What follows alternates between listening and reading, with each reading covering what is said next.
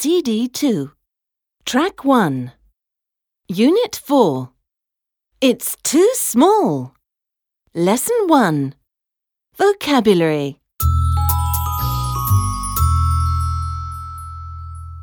hat boots coat jumper dress trousers